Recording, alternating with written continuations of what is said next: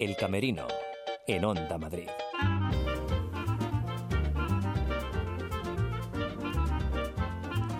Hola, ¿qué tal? Bienvenidos al Camerino. Lo primero, lo primerito, un beso muy fuerte para Marta Zúñiga, que muy prontito volverá a ocupar el timón de este Camerino que hoy arrancaremos en el Teatro de la Latina.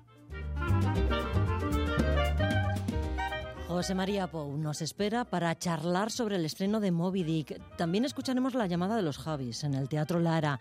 Alberto Vejero nos presenta su primer montaje como director en el Centro Dramático Nacional, La Geometría del Trigo.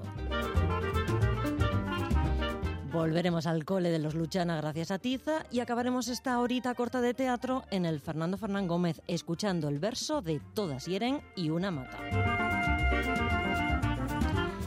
Lo dicho, que bienvenidos al camerino, bienvenidos al Teatro Entre Bambalinas de Onda Madrid.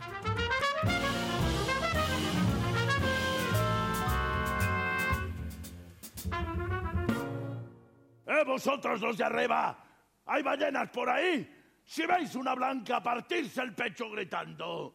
Starbuck, todos los hombres a popa. Despellejaos los ojos buscando, muchachos. Mirad bien si hay algo blanco bajo el agua. Tiene muchos hierros en la piel, retorcidos como sacacorchos. Sí, maldita sea, sí, es Moby Dick. ¡Moby Dick! La ballena blanca ubicua inmortal que me dejó inútil para siempre. Yo la perseguiré por el otro lado del Cabo de Buena Esperanza y del Cabo de Hornos del maelstrom noruego y de las llamas de la condenación. José María Pou, muy buenos días. Buenos días, buenos días. Gracias por atender al camerino, es un verdadero placer charlar unos minutos con usted. Bueno, estar en un camerino es algo habitual y que me apetece siempre muchísimo. Gran parte de mi vida la paso en un camerino, o sea que es como una prolongación de mi vida. Pues vamos con la primera, ¿cómo es el camerino aquí en el Teatro de la Latina, que es un teatro muy especial? Sí, es un teatro al que me siento especialmente vinculado, sobre todo porque en esa su nueva etapa de después de la etapa Lina Morgan, cuando la adquirieron las empresas Focus y Pentación, me nombraron a mí director. Yo fui el primer director artístico de la Latina de, esa nueva etapa y me siento especialmente vinculado a él. Estrené los tres primeros espectáculos como actor o como director. Volver ahora a la Latina después de unos años me hace estar en casa, pero nunca mejor, mejor dicho. ¿Y cómo es el camerino? Pues es el camerino, un camerino histórico, porque es el camerino que, que ha ocupado durante muchísimos años la propia Lina Morgan. Es un camerino que yo diría casi, con todo el respeto del mundo y la admiración que conlleva, que es un santuario. El camerino de la latina, el camerino de lo que en el mundo del teatro siempre el camerino que ocupa el primer actor o la primera actriz se dice el camerino del primer actor o el camerino de la figura, ¿no? Pues en este caso aquí en la latina el camerino de la figura es el camerino de Lina Morgan y todo el mundo que entra y ocupa ese camerino sabe que tiene que estar con un profundo respeto hacia la enorme historia, ya no de Lina concretamente, que marcará para siempre la historia de la latina, sino de la cantidad de actores y actrices que a lo largo de 100 años que se cumplen ahora de este teatro han ocupado ese camerino. Es un camerino pues con 100 años de historia y eso merece un respeto. 100 años de la latina, 200 años de la obra de Melville eh, Moby Dick. ¿Cómo es ponerse en el pellejo del capitán Ahab? Bueno, si me lo hubieras preguntado hace un año, te hubiera dicho, no sé cómo es porque todavía no lo consigo. Ahora, después de un año de representaciones por toda España, puedo decirte, sí, ya sé cómo es. Ya he conseguido meterme en la piel de Ahab. Aunque quizá, quizá para ser justos, debería decirte, es Ahab el que se ha metido en mi piel ahora ya estoy poseído por Ahab. Y Ahab es un personaje enormemente controvertido, dificilísimo, complejo, atormentado psicológicamente, eh, con una obsesión de venganza que le hace, que le hace y le convierte en un loco. Es un loco peligroso realmente Ahab. Imagínate un loco peligroso al frente de un barco con una tripulación de 43 hombres buscando por todos los océanos del mundo a una sola y única ballena blanca con intención de matarla para satisfacer una venganza personal. Entonces, esa nave, que es la nave no de los locos, sino la nave del loco Ahab, eh, puede llegar a crear miles y miles de problemas. Y el capitán Ahab es un personaje enormemente problemático en el que es difícil encontrar algo para poder admirarle.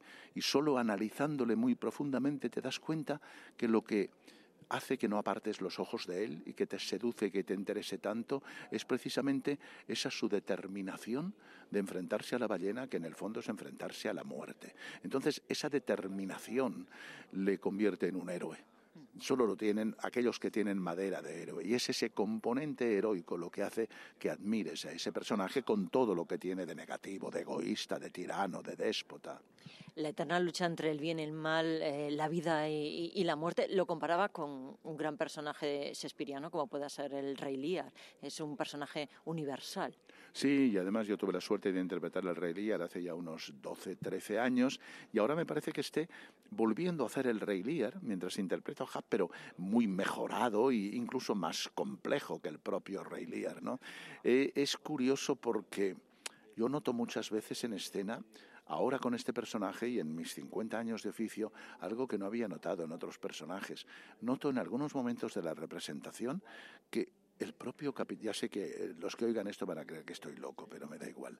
Es el propio capitán Ahab el que aparece en escena y me dice a mí, y me aparta, y me dice, vete de aquí, José María, que tú no, esto ya lo voy a hacer yo, que yo sé cómo se hace.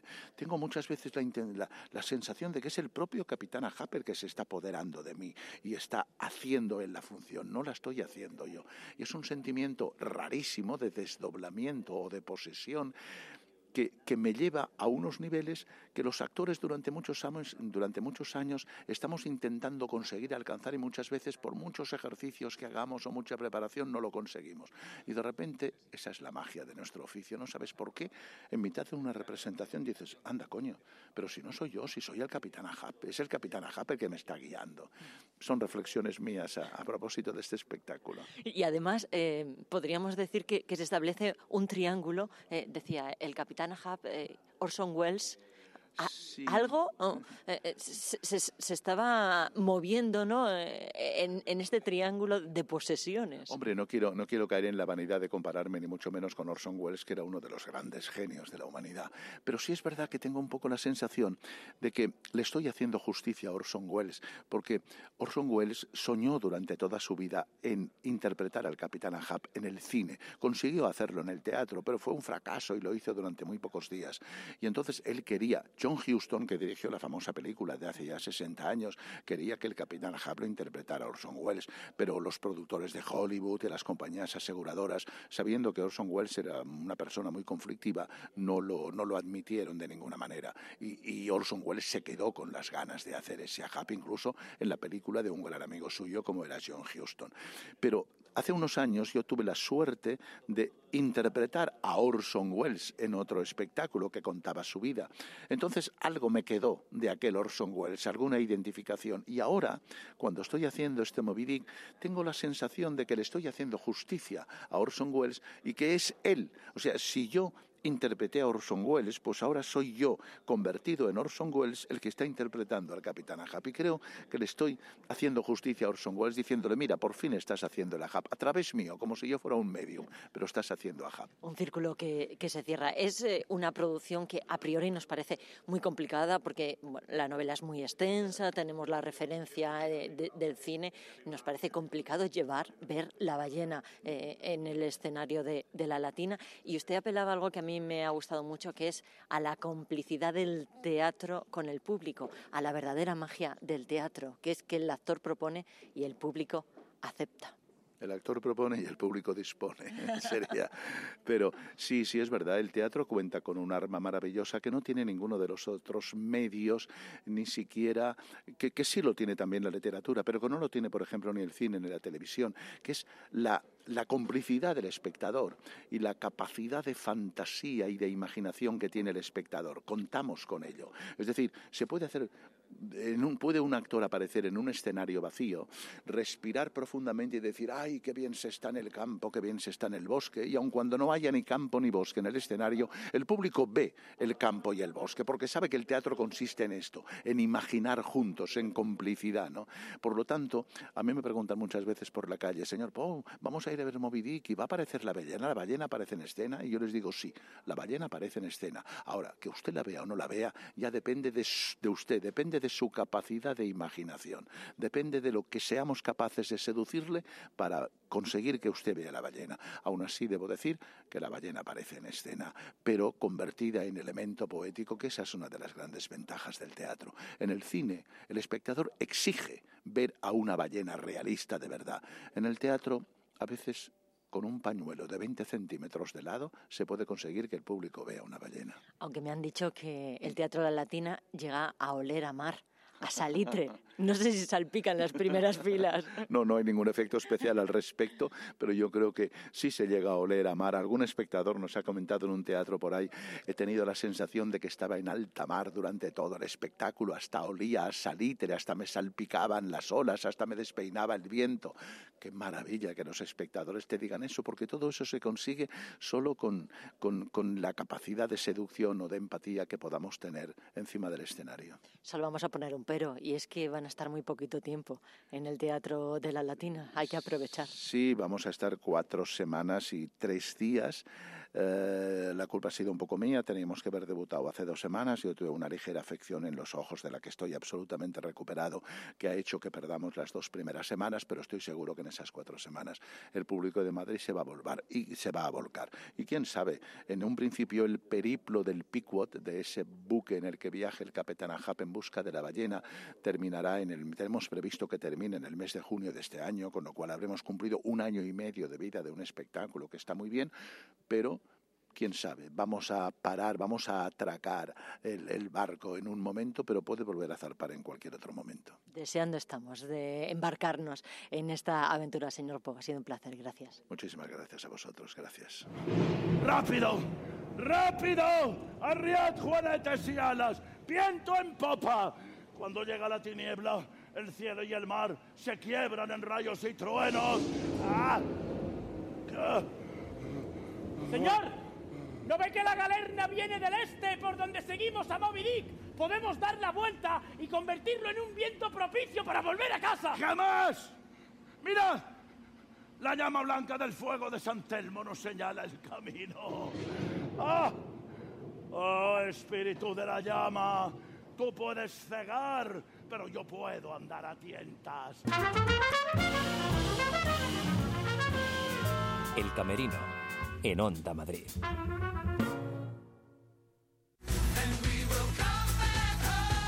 En Onda Madrid queremos que te sientas como en casa. Por eso te acompañamos desde primera hora de la mañana, con Juan Pablo Colmenarejo y Eli del Valle dándote los buenos días. Desde las 6 de la mañana, para empezar el día bien informados. Una mañana con las cosas que de verdad te interesan. Haciendo tus tardes más amenas con Nieves Herrero y su Madrid Directo. Te acompañamos cada día de 4 a 8 de la tarde para estar muy, muy cerca de ti poniendo cada noche el enfoque en lo que te interesa con Félix Madero. Analizamos lo que ha pasado durante el día y lo que va a pasar mañana.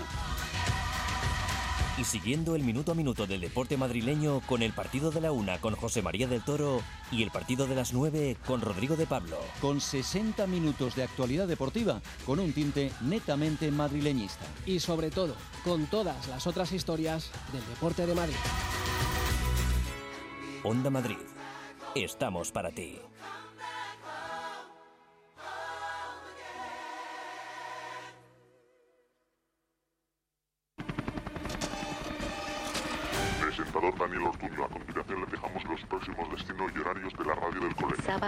8 horas, Colegio Carlos Sainz de los Guerreros de Madrid. Sábado a las 13 horas, Colegio San Miguel de Navalagamella. Domingo a las 8 horas, Colegio Sansueña de Talamanca del Jarama. Si decide aceptarlos para realizar el programa, contará con los mejores medios, colaboradores y personajes. Pero recuerden, si el espacio sale mal, Onda Madrid negará tener conocimiento de sus actividades. El mensaje se destruirá en 5 segundos. La radio del cole, con Daniel Ortuño y sus grandes colaboradores. Onda Madrid, 101.3 y 106 FM. Hoy he sentido la llamada con toda la fuerza, las luces apagadas y las piernas abiertas. Pues hoy recibimos en el camerino al mismísimo Dios. Raúl, bienvenido. Pues muy buenos días, ¿qué tal? ¿Cómo estáis? ¿Que te habían presentado alguna vez así como al mismísimo Dios? Pues la verdad es que no. Oye, vamos. Verdad, te digo la verdad, no. Y presiona un poquito, ¿eh? Porque. Vamos a contar, dicen. ¿Por qué Maite dice esto de que soy Dios? Pues porque soy, bueno, pues gracias a los Javis me han dado una super oportunidad y ahora estoy en el musical de La Llamada en el Teatro Lara, los jueves y los miércoles a las diez y media, haciendo de del mismo Dios. Claro, el titular es fácil, ¿no? Has escuchado, has vuelto a escuchar La Llamada de los He Javis. sentido, he sentido. Porque no es la primera vez que participabas en, en La Llamada, ¿no? Es- Eres como ya repetidor. Sí, eh, la verdad es que ya estuve anteriormente, en octubre y noviembre, pero pues fue tan bien y pues se disfruta tanto y hay tan buen rollo y nos queremos mucho todos, así que me dijeron, ¿quieres volver? Pues eh, encantadísimo. Me dijeron que desde que saliste en el cartel, eh, las entradas volaron y se agotaron. Pues sí, la verdad es que eso te hace sentir muchísimo el apoyo de la gente y, y que la gente va ahí a escucharme y, y la gente eh, me dice, por favor, vuelve a la llamada, que nos gusta mucho cómo te quedan las canciones, queremos oírte y yo pues en plan de, por favor, dejarme volver. ¿Hay tan buen rollo como nos parece? Pues sí, lo hay de verdad. Lo ¿O eso no se puede fingir? No, no, no se puede fingir. Y yo pienso que el, el buen rollo y el- el- la motivación en general es lo que hace que, que funcione. ¿Sabes? Y por eso va así de bien. ¿A quién tenías en la llamada? ¿A qué amiga especial tenías Pues en la mi, llamada? con mi pequeña Nerea. ¿Y La cómo ha verdad es sido que- el, no sé si decir reencuentro? Pues es muy fácil hacerlo con ella, porque ella es muy, es muy buena y la verdad es que la conexión que Nerea y yo tenemos es, es, es muy fácil hacer lo que estamos haciendo porque nos queremos mucho. Y mi función es enamorarla y llevarla conmigo al cielo. Entonces, Iba a preguntar, ¿y lo consigues? Pero no vamos a hacer spoiler. La gente tiene que ir al teatro. eso mismo, si lo queréis saber, os estamos esperando. Oye, ¿cómo nació esto de, de la llamada? Eh, creo que to- todo partido de una broma. Pues en teoría sí, fue, fue un poco... un- Pues fue un poco, a ver, O de un juego. O, Fue ¿cómo porque fue? queríamos a Nerea sorprenderla un día y dijimos, ¿por qué no aparece? Me decían, el productor de la llamada me decía, ¿por qué no apareces de golpe un día por la escalera? Claro, Nerea empieza la función, esto sí os lo puedo decir, empieza como tumbada en una cama dormida, ¿no? El teatro se llena, Nerea está durmiendo, durmiendo, durmiendo y de repente, pues aparezco yo. Escucha la voz Claro, de Dios. entonces Nerea si está dormida, porque está dormida de verdad, eh, no se espera que yo venga y todos queríamos pues eso, pues que se sorprendiera, hacerle como una sorpresa y que apareciera yo de golpe, pero bueno, pues no se pudo hacer porque no puedo aparecer yo de golpe un día y que nadie sepa que estoy ahí, la gente que va a ver al Dios que hay se piense que viene él y que aparezca otro, entonces Que era un lío, ¿no? tú- era- fue un, un follón. Tuvimos que al final decir y, y- y anunciar unas fechas para que yo lo hiciera. Ujú, pero al, Y- sueño- al final un sueño hecho realidad. Pues sí, la verdad, totalmente. Cantar por Whitney Houston. es lo que te iba a ¿a qué decir, porque no le gusta? a Dios le apasiona Winnie Houston. Yo creo que no hay persona en este mundo que no le guste Whitney. ¿Sí? Yo creo que no, vamos, a ti ¿A te gusta. ¿no? a mí me encanta. luego, luego te lo cuento. Lo que sí me parece es un papel eh, o, o un registro muy difícil, el de Winnie Houston, desde los eh, agudos más agudos hasta los graves más graves. Es, es un esfuerzo vocal, Sí, bueno, pues importante. Lo es, lo es. Whitney Houston es una de las mejores cantantes, o sea, es como una acróbata vocal ella. Bueno, fue una de las mejores cantantes, la verdad, y donde esté, un beso, por Dios. Y todos los respetos, porque sus temas son difíciles. Sus temas, eh, les- yo les tengo un respeto cuando los canto. Van desde el grave hasta el agudo, desde el falsete hasta la voz más rota. También las dinámicas que a mí me gusta darle, pero sí, es un poco tormentoso cantar eso. Y tienes mucho mérito porque más de uno hemos cantado algún tema de guardaespaldas en la ducha y sabes que eso se puede convertir en, en, en una tragedia Se griega. puede convertir a veces en un grito de mi madre diciendo, Raúl, calla ya.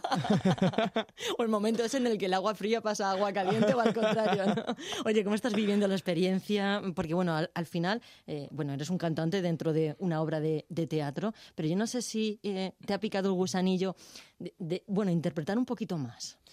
Pues la verdad es que, es que es una gran oportunidad la de hacer de Dios y sobre todo el papel lo que requiere, que es cantar. No tengo que hacer gran, gran parte interpretativa, pero mm, siempre que sea algo que me sume, sí me apetece sumarme a interpretación, pero estoy muchísimo más centrado en, en mis singles, en mi carrera como cantante, en mis vídeos, en mis cosas como, como cantante. ¿Sabes? ¿Qué No, no me cierro, ¿eh? No me cierro a hacer sí. cosas, siempre que sean buenas. Oye, ¿y los musicales? ¿Cómo lo ves? Porque además, bueno, pues eh, dicen que la Gran Vía se ha convertido en el segundo Broadway con todas esas superproducciones de, de musicales. Es increíble. Desde que he venido a Madrid estoy flipando con los musicales. con, con la inversión que tienen, la gran producción. Yo pensaba que era algo mucho más pequeño y más íntimo. Y me sorprende. Con a la calidad, musicales. dentro de nada estrenaremos antes que, bueno, pues en, en Londres o, o- o Nueva York. ¿Te apetecería abrir también ese camino? Pues voy a ser muy sincero. Solo hay un musical que, que me gustaría ¿Lo vas a hacer más. decir? Sí. ¿Cuál? Eh, porque cuando empecé a cantar, eh, el- mi profesor de Inglaterra me daba canciones en inglés de un musical que se llama Los Miserables. Mm. Porque eran canciones muy clásicas y yo tenía facilidad para cantar más como clásico que, que pop. Entonces me daba canciones de Los Miserables. Y yo pues me las sé de pe a pa y tengo te- un amor incondicional por esas canciones. Entonces sé que me gustaría quizás subirme algún día a cantar alguna. Cruzamos los dedos, tocamos madera. Bueno, tocamos madera porque mi vídeo salga bien, que es lo que estoy haciendo ahora, y luego ya veré qué me viene luego, no voy a ser ambicioso.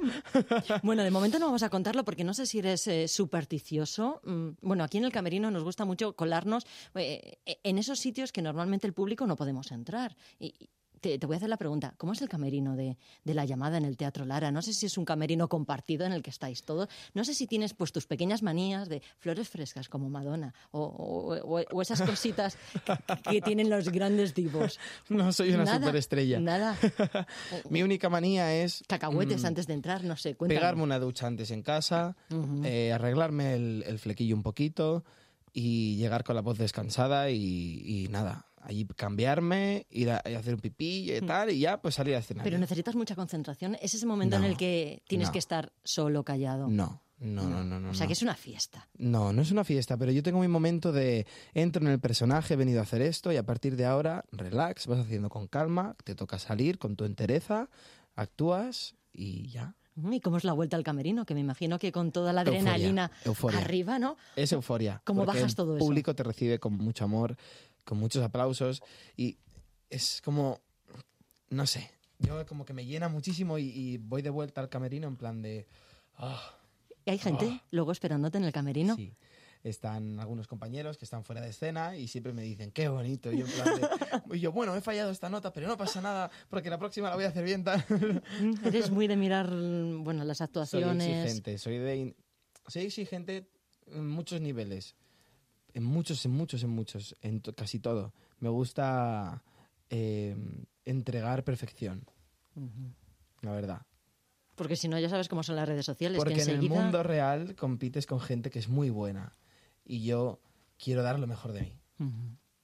Oye, ¿y en la música que estás a punto de sacar un nuevo single? Sí, sí, sí. No tenemos fecha todavía. Todavía no tenemos fecha porque no he grabado el vídeo, pero estoy muy contento porque, porque bueno, mm, hay muchas cosas que están bien de él.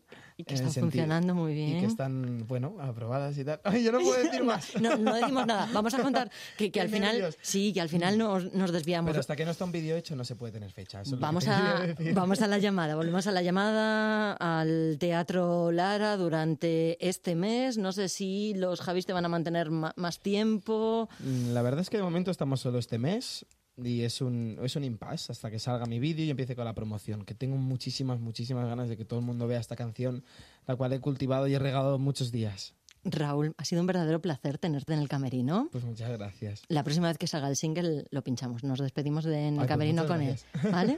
Gracias, Raúl. Un beso, gracias. El Camerino, en Onda Madrid.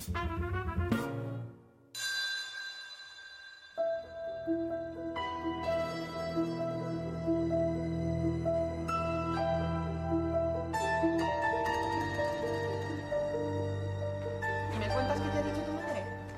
Ahora no. ¿No de qué habla esa carta? A ver, habla de mi padre. ¿Qué ocurrió? Podemos seguir. Al que tu vulguis.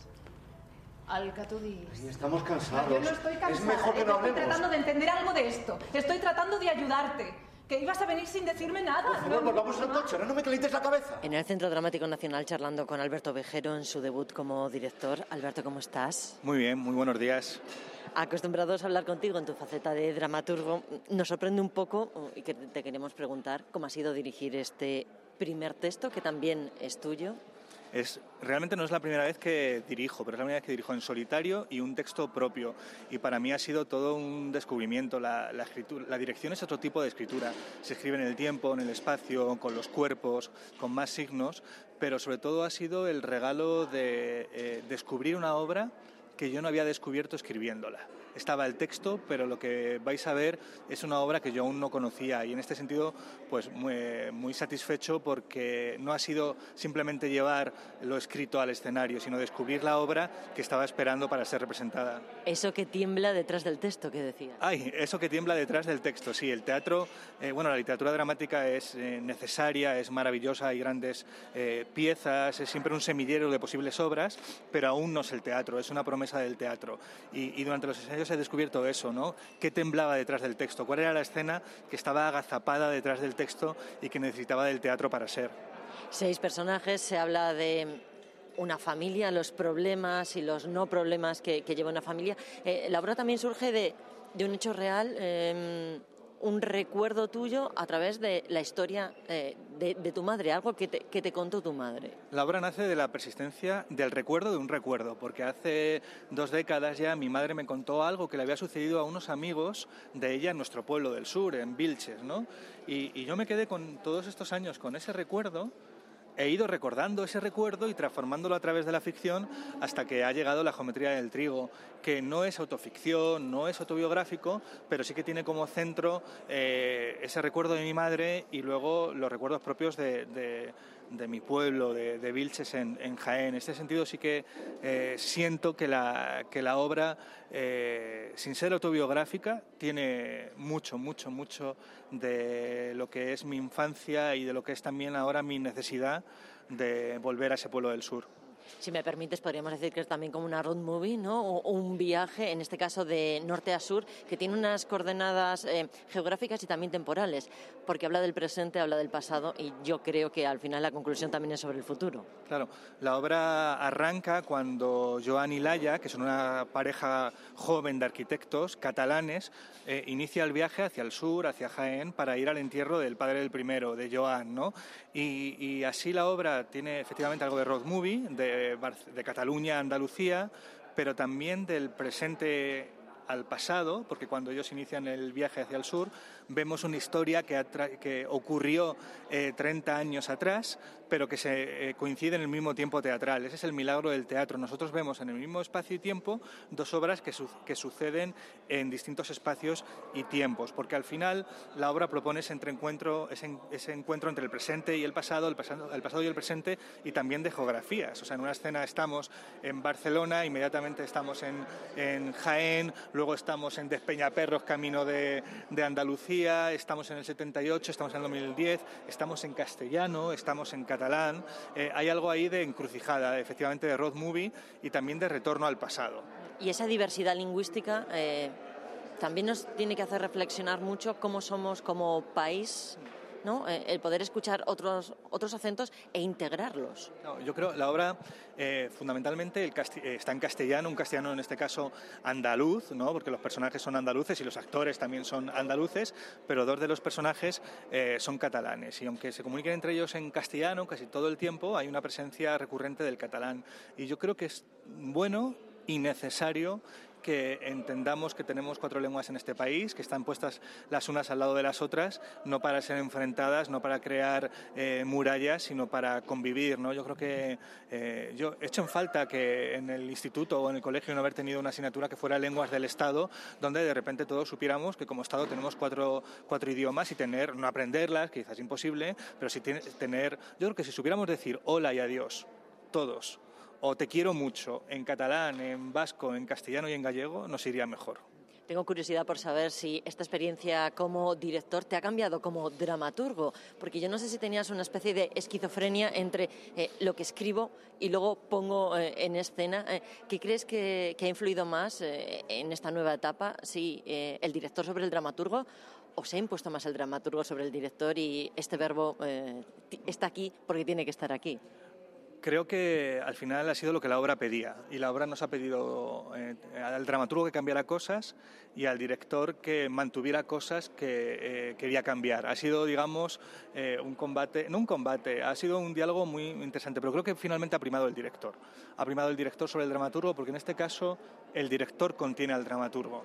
O sea, el director eh, sabe que lo que está haciendo le conviene a la obra. Yo lo decía antes los, eh, los actores, lo han comentado en alguna ocasión, es que has quitado los, los textos más bellos o que más literarios. Digo, sí, pero es que no le conviene a la obra. Y yo siento que eh, finalmente lo que se ha hecho es teatro. Teatro donde el director y el dramaturgo han ocupado los lugares que tenían que ocupar para que el teatro sea. Alberto, ¿has disfrutado de la experiencia de dirigir o la has sufrido? Eh, lo he disfrutado muchísimo. Ha sido más difícil la experiencia de producción, de producir, porque en parte también produzco el espectáculo.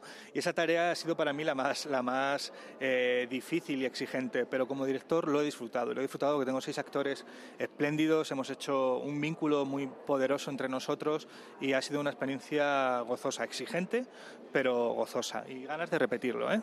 Que tenía esta historia que te ha llevado a acompañarla hasta el final, porque un dramaturgo en un momento determinado eh, tiene que soltar eh, el texto, pero esta historia que tenía que te atrapaba para acompañarla, bueno, pues al final hasta la puesta en escena. Primero porque nace de, de ese lugar íntimo, de ese lugar familiar, y luego porque la obra tiene un peligro y es que eh, otro director, otra directora hubiera optado por una apuesta, digamos, eh, más literaria o que hubiera entendido, hubiera eh, dado cierto tenor solemne a algunas zonas del texto. Y el texto, pese a una superficie poética, tenía ironía, tenía humor, tenía melancolía, tenía a veces mala leche, es una obra bueno, más canalla mía y yo creo que todo eso yo sabía que estaba detrás y como lo sabía necesitaba llevarlo a primer plano.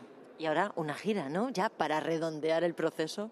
Hay algunas funciones ya vendidas, pero esperemos que sean muchas más. La gente está esperando a ver la función. Yo estoy muy convencido por el tiempo, por la honestidad del trabajo y espero que de aquí pueda viajar porque eh, creo además que, esta función en cada ciudad del Estado en cada, va a ser distinta. Va a ser distinta en Cataluña, va a ser distinta en Andalucía, va a ser distinta en Euskadi porque es una... Eh, claro, al ser seis identidades, que son seis identidades también de país, de formas de, de, ser esto que somos juntos, pues creo que, que va a tener implicaciones muy hermosas y muy distintas en cada plaza. Alberto, gracias. Gracias a vosotros siempre y un saludo muy cordial a todos vuestros oyentes. ¿Y tú? ¿Yo? ¿A qué has venido? Ah, bueno, he comprado el viejo molino. ¿Has sido tú? Sí. Mira, los dueños no querían decirnos a quién se lo habían vendido. Ah, pues acabó el misterio. He sido yo. Sí. Eh, lo voy a restaurar, sí. Voy a poner un, un hotel con una pequeña tiendecita también. Hace falta mucho dinero para eso. Ay, mamá. Porque el, el dinero no es un problema. Al menos eso conseguimos los que tuvimos que marcharnos. El Camerino, en Onda Madrid.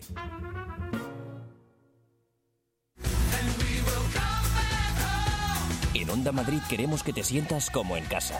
Por eso te acompañamos desde primera hora de la mañana, con Juan Pablo Colmenarejo y Eli del Valle dándote los buenos días. Desde las 6 de la mañana, para empezar el día bien informados. Una mañana con las cosas que de verdad te interesan.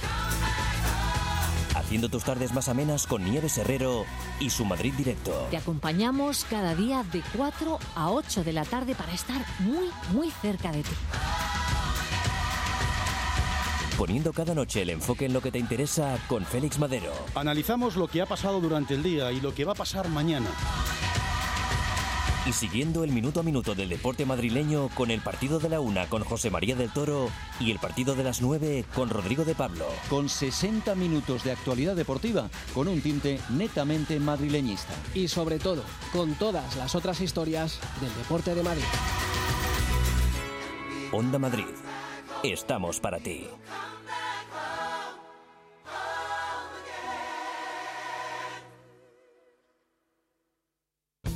Gusta la Fórmula 1? ¿No te pierdes una carrera de motos GP? Pues ya lo sabes, desde las 11 de la noche todos los domingos en Onda Madrid se apagan los semáforos, se encienden los motores con toda la actualidad Motorsport y también eSport y un extenso equipo donde pilotos, ingenieros y periodistas te esperan en el mismo box. Recuerda, de 11 a 1 de la noche todos los domingos puedes hacer la pole con nosotros. Te esperamos en pole position. Con Juanma Fernández. Aquí, en Onda Madrid. Esto es Onda Madrid, 101.3 y 106 FM. Tienen una técnica de inmersión muy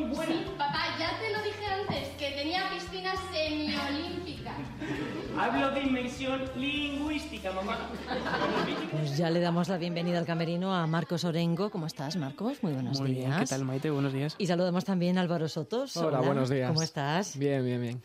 Vamos a hablar de Tiza, los tres. Tiza está en los teatros Luchana. Y lo primero que os voy a pedir es que lancéis el anzuelo a nuestros oyentes. ¿Qué podemos contar sin hacer demasiado spoiler? ¿Quién, quién se lanza a resumir un poco la sinopsis? Álvaro lo tiene, lo tiene controlado. Sí, bueno, eh, básicamente eh, es una obra que, que remarca la realidad de unos padres y unos profesores y cómo es la enseñanza de- del hijo y, y cómo va evolucionando ese tipo de enseñanza tanto en el colegio como en, en casa y qué es lo que llega a casa desde el colegio y cómo se transgiversan algunas cosas. O sea que no es el cole. Nos volvemos al cole. Me ha entrado un sudor frío por la espalda. Sí, sí, sí. Da miedo. Como Sí. cuando te llamaban al encerado, ¿eh? Señorita al encerado. Y aquí tengo a un profe, si no me equivoco, y a un padre. Correcto. Sí, A sí, ver, sí. Contarme, ¿quién es el padre? Yo el padre es soy Marcos. yo Marcos Orengo, soy Juan Carlos, el- mi personaje es Juan Carlos y soy el padre de Robertito, que es el, el hijo de la pareja, que es en quien circula toda la obra a su alrededor porque es el, el epicentro de todos los problemas que tiene esa, esa familia y esos profesores. Bueno, los profesores tienen a más alumnos, pero obviamente la- los padres se fijan en su hijo que no lo están educando bien, que al principio piensan que es un genio y luego llega a sexto de primaria Y resulta que... con matemática suspensa, que en lengua no va bien, que le hacen bullying en el colegio, entonces claro, se empiezan a preocupar y lo que es un genio ya no es tan genio. Eso que le pasa a los padres de volcar todas las expectativas en el niño. Bingo. Totalmente. Lo Y eh, Roberto Revuelta Romo. Y encima no sabe pronunciar la R. Sí, es que... Es que hay padres que se lo buscan. Sí, sí, claro, pero no lo sabes, no lo sabes. Tu No hijo va a salir un genio. pronunciar, Claro. Y aquí tenemos al padre que no lo vemos, y esto es la magia de la radio, que solo lo escuchamos, pero que es un padre jovencísimo, diría que primerizo. Soy padre primerizo.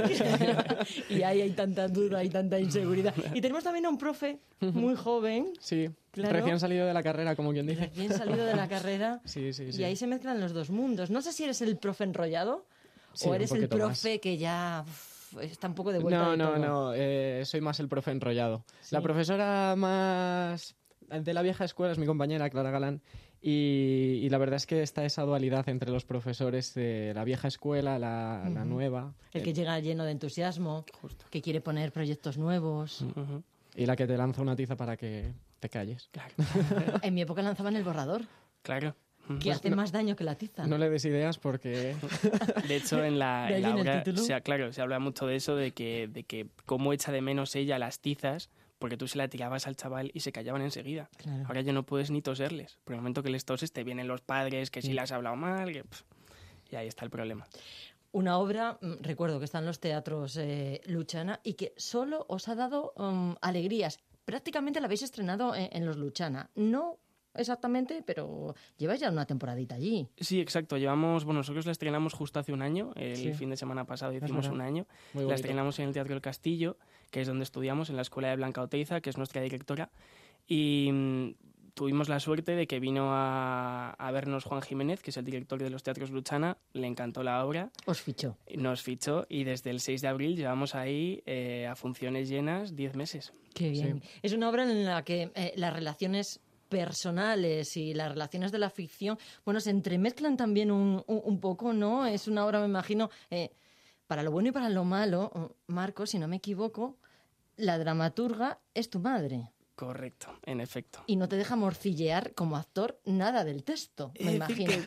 que somos bastante, bastante mm, normales con el texto y lo, respetamos bastante. Sí. Pero sí que poco a poco pues ya le empiezan a gustar las morcillas, un poquito más. Claro. Ella viene a casi todas las funciones y la verdad que se lo pasan muy bien. O sea, es muy especial que la propia dra- dramaturga de la obra, que viene casi siempre, se siga riendo de su propio texto. Mm. Mm. Eso Incluso es una buena señal, ¿eh? Sí, incluso se llega a sorprender en algún... Sí, sí, sí. Algunos comentarios, ¿eh? Yo enciendo ahora el, el ordenador, eh, miramos a ver qué cuentan en, en el Teatro Luchana, la gente que lo, que lo va a ver y voy a leer. Absolutamente recomendable. La obra, la puesta en escena, la interpretación, el ritmo. Actores frescos y ligeros que se implican para repetir gracias. Y esto no era el primo, ¿eh? esto uno que lo vio. Divertida, fresca, ágil, con fondo, pese a su juventud o gracias a ella, han puesto en escena una obra divertidísima, pero que no obstante toca un tema de vibrante actualidad. Risaterapia en estado puro. ¿Cuál es la, mm, el punto fuerte de, de esta obra? Me imagino que eso que nos eh, escribían los oyentes que, que nos decían, mezclar la realidad más vibrante con la risa. Sí, porque al final, como, como has leído, pues es un, un tema de vibrante actualidad y, y todo este tipo de temas hay que tratarlos yo creo que desde un, desde un punto de vista más cómico. Eh, porque creo que puede llegar más a la persona, porque estás en el teatro, estás sentado y te estás riendo y dices, qué divertido, qué bien, me lo estoy pasando, luego sales y cuando sales del teatro dices, ostras, Porque se habla también de temas muy serios. Se habla del bullying, de las expectativas, Por ¿no? supuesto, se Sí. habla, o sea, son problemas que te- seguimos teniendo en el día a día, bueno, los padres, yo todavía no soy padre, pero, pero los padres y los profesores lo siguen teniendo. Esta obra se escribió en 2006 y todavía los problemas de la educación siguen vigentes, que eso es lo problemático. sí. Pero se cuenta de una forma en la que te diviertes y te ríes, que cuando estás, como ha dicho Álvaro, en el teatro, no, no te estás dando cuenta de la problemática, pero cuando sales te planteas qué estoy haciendo con mis hijos o qué estoy haciendo con la educación, me estoy portando bien como padre. Sí. Es, es mucho más que solamente la risa. Te es anima una obra, mucho claro, a que, planteártelo. que te llevas eh, a casa o que te llevas eh, pues a tomarte unas cañas después de salir del teatro. Inevitablemente luego va a haber diálogo y, y no sé si confrontación entre padres, hijos, profesores, ¿no? Pues tenemos la teoría de que, algún que, otra, que alguna que otra discusión sí que hemos generado, pero bueno. Oye, vosotros en el público os dais cuenta de este es padre por, en el momento en el que se ríe. Sí, sí, sí, sí. Nos damos mucha cuenta, además eh, viene mucho profesor también. Y eso también lo notáis, Sí, ¿no? se nota un montón. Sí, Depende de la función, se ve qué grupo es más mayoritario por las risas, por los codazos, ¿sabes? De, Oye, Claro. este eres tú, este es Sí. igual. Sí, sí. Equipo padres, equipo profesores. ¿Público muy joven o...? eh, Lo bueno de la obra es que hemos, hemos conseguido atraer un público de todas las edades. De hecho, Juan, el director de Los Luchana, nos lo, nos lo, nos lo dice muy a menudo porque es sorprendente ver que viene gente joven para reírse y se siente identificado, aunque sea en el papel de Robertito, de que decían yo era ese niño, o vienen parejas, muchísimas parejas, que obviamente pues están en, en esa edad con el niño pequeño y se sienten muy identificadas, al igual que padres. O sea, tenemos un, un abanico de edades que no es, no es un target específico, ¿no? Tenemos, tenemos jóvenes, adultos y, y señores mayores. Pues Robertito ahora lo vemos en, sobre las tablas de los Luchana en el escenario, pero Robertito eh, nació de un bueno pues de, de- de un hecho real, ¿no? Robertito eh, ti- tiene otra vida. Ya no será Robertito, ¿no? Habrá crecido un poco, Claro. pero Eh, Robertito se, se basó un poco en la vida de, de- Marcos, de- en mi vida, Ujú. y, mm, y sí que, bueno, en ese momento pues yo era pequeño y, y mis padres tenían los problemas que le ocurren a Juan Carlos y, y a Candela. Y luego, por otra parte, Lea Vélez, que es la otra escritora, eh, su marido eh, era profesor y tenemos todas las vivencias de él, de todo lo que le pasaba en el colegio en ese momento. O sea, nació de la vida misma y es la vida misma. que está testado ya co- como realidad, ¿no? Totalmente. Podemos decir esto que se ve en algunas películas de basado en hechos reales. Justo, totalmente. Y ahora que hablamos de- del cine, em, hablábamos de todas las alegrías que os ha traído al, al Teatro Luchana. Y oye, que le han salido novias también, ¿no? Que, que a lo mejor eh, esto que ahora vemos, Tiza, lo vamos a ver dentro de poco, tocamos madera, en la televisión o en el cine. En el cine. De- en Sí. principio se En está, principio se está llevando la adaptación a la pantalla grande. Vino César Benítez, el director de la productora Plano a Plano, y vino el, el estreno en los teatros Luchana. También se enamoró y dijo, oye, quiero los derechos de esto. Y, y ya está. De hecho, está escrita la primera versión del guion. Me imagino que habréis dicho, nosotros también para el cine, ¿no? Aunque sea un papelito sí, sí, un pequeño. papelito pequeñito aunque sea, sí, sí, sí. ¿no? Ya, ya que mm, lo habéis interiorizado, que, que lo habéis puesto en, en marcha, ¿no? Ojalá, ojalá. También hay que participar en ese momento. Por cierto, sé que hay gira internacional de Tiza. Que esto es- Sí, sí, sí, como te pone muy orgulloso contarlo, ¿no? Muy, muy emocionante. Nos vamos a Guatemala el 2 de julio y, y la verdad es que es eh, pues eso, como un sueño hecho realidad porque es que nos vamos a cruzar el charco para hacer teatro, que es como... Realmente es una experiencia que, que yo, por lo menos a título personal, y creo que mis compañeros también no vamos a olvidar nunca. Chicos, que ha sido un placer. Eh, Álvaro, Marcos, em, nos vemos en el teatro, Nos Por vemos en los teatros Luchana. en los teatros Luchana, disfrutando de Tiza. El Camerino, en Onda Madrid. Damas, caballeros, gente que ya llega a este concurrido corral de comedias.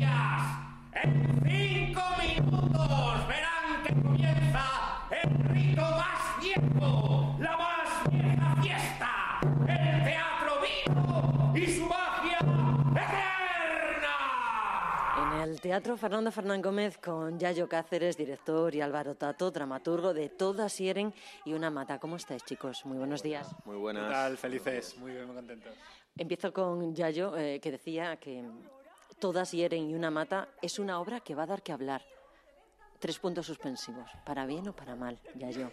Yo creo que para ambas cosas, para bien y para mal, eh, pero fundamentalmente eh, estamos ante una obra que está, mm, digamos, rozando la, la, la- la redondez absoluta, ¿no? Creo que es, es, es de una solidez que hace tiempo yo no encontraba una obra con semejante solidez, que aguanta lo que le eches, o sea que y creo que por- en ese sentido va a dar que hablar y creo que va a dar que hablar porque es una obra escrita completamente en verso a la manera del arte nuevo en pleno siglo XXI y, en, y absolutamente contemporáneo. Este olor a velorio y a banquete prueba que he vuelto al siglo XVII. Estoy en el corral y ya he visto a Aurora deslumbrando el paraíso.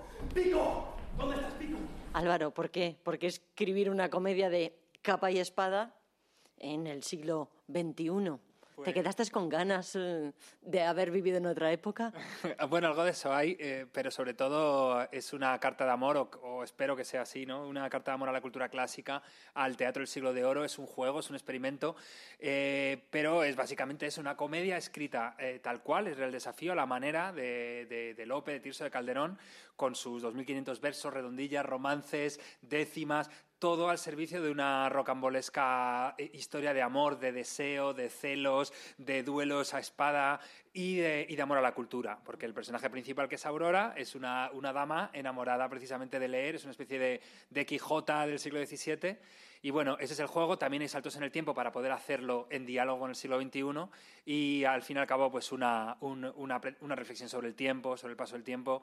Y como te digo, sobre el amor y sobre la- el, el- el- el amor a los libros. Entonces será sin duda concupiscente deseo con que la naturaleza te arrastra en pos de un mancebo. Tampoco vale. Seguro. Que arda en la hoguera cimiento. Pero si la fantasía, si la sed de entendimiento, si el hambre de lengua viva, si el irremediable anhelo de conocer es pecado, Padre, no tengo remedio. No comprendo, Aurora. Dime, ¿cuál es tu pecado? Leo. Leo. Leo. Leo signo zodiacal. Leo del verbo, ¡Verbo leer! ¿Qué tiene de malo? Según dicen es veneno, siendo mujeres saber, la discreción, el ingenio. Y hasta pronunciar palabras, sean en prosa o en verso, que no repitan aquellas que los varones dijeron. Qué mal han de hacerle a nadie unos pocos libros buenos. Porque todas hieren y una mata no habla de las mujeres, sino del tiempo.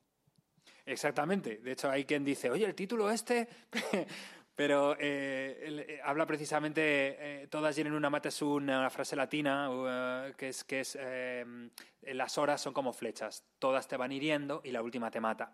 Me parecía o nos parecía un precioso símbolo de no solo del paso del tiempo, sino también del, del amor. Que, no, que también el tiempo es un cupido que te va hiriendo, pero también te va enseñando a amar. Eh, así que también es una especie de educación sentimental a través de la carcajada, de la risa y de la emoción. Yayo, háblame de la escenografía, que decías que es una escenografía al servicio de la imaginación.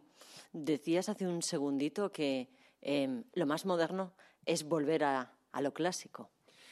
Creo fervientemente en esto. Creo que el teatro tiene la virtud de ser probablemente la no probablemente no la forma del arte mm, más viva que existe. Creo que, que es una digamos tiene esta cosa milenaria de, de, mm, celebración, de encuentro, de mística.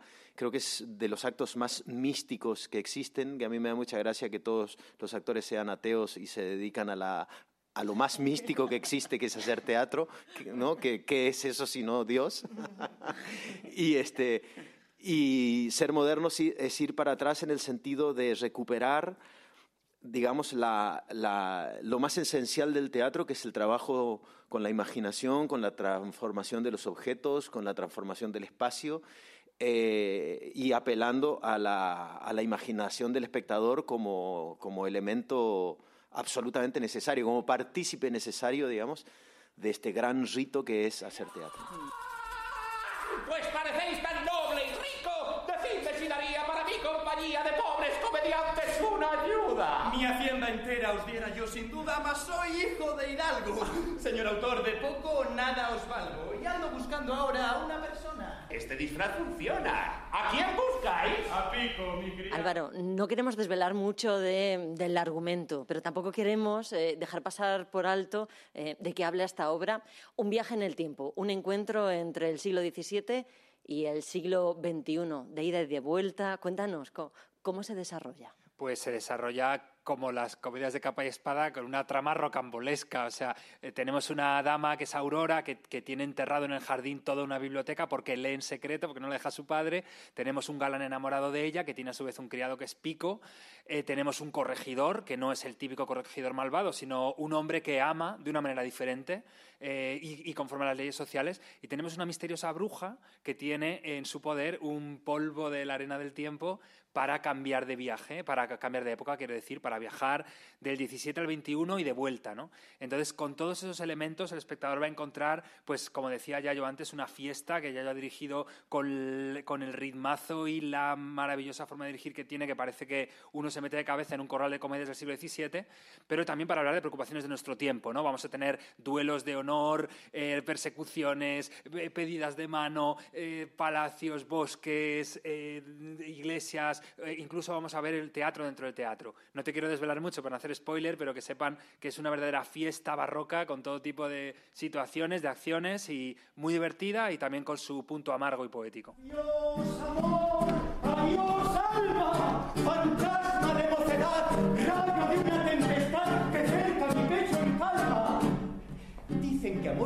Tiempo son hermanos y la muerte es la madre que los junta para cazar al hombre que pregunta por la razón de tantos sueños vanos. Tensó el amor y el tiempo en vuestras manos, sus flechas de belleza en flor y en punta. Vuestros labios me uncieron a su yunta y vuestros ojos fueron mis tiranos. Hacer la invitación, Yayo, todos al teatro. Pues todos al teatro, al teatro, al teatro Fernán Gómez, todas hieren y una mata. Hemos estrenado el día 7 de febrero y estamos hasta el 20 4, hasta el 24 de febrero, aquí en el Teatro Fernán Gómez de Madrid, y con el camerino de Onda. y pueden buscar toda la información en aiteatro.com, sin H, hay de dolor. Cuando al amor y al tiempo los combate, morir por vos también será venceros. También será venceros.